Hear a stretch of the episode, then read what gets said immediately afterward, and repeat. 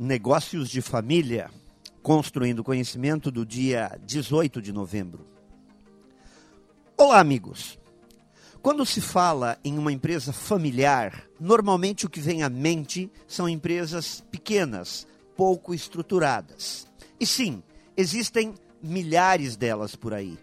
Mas é um erro pensar que, por ser familiar, a empresa conduzida por parentes está fadada a ser eternamente pequena.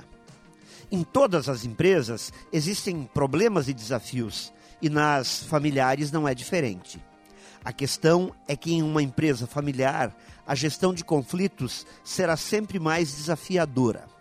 Por mais bem preparados que sejam seus administradores, algumas situações podem afetar o bom desempenho dos negócios interesses pessoais, brigas por poder, conflitos afetivos.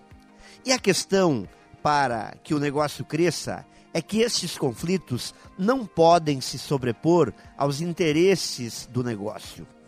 Então, quem fizer parte de uma empresa familiar tem que entender que é preciso respeitar limites e sempre lembrar que o problema não é ser parente. O problema é não ter competência não estar preparado ou não ter vocação para fazer um bom trabalho.